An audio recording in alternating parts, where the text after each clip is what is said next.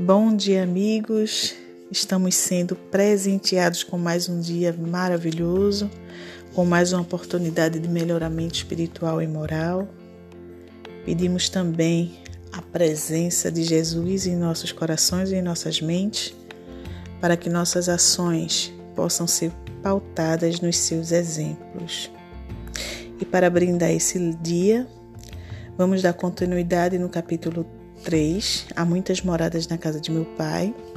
Instruções dos espíritos, mundos inferiores e mundos superiores. Hoje ouviremos o item 12. Entretanto, os mundos felizes não são orbes privilegiados, visto que Deus não é parcial para qualquer de seus filhos.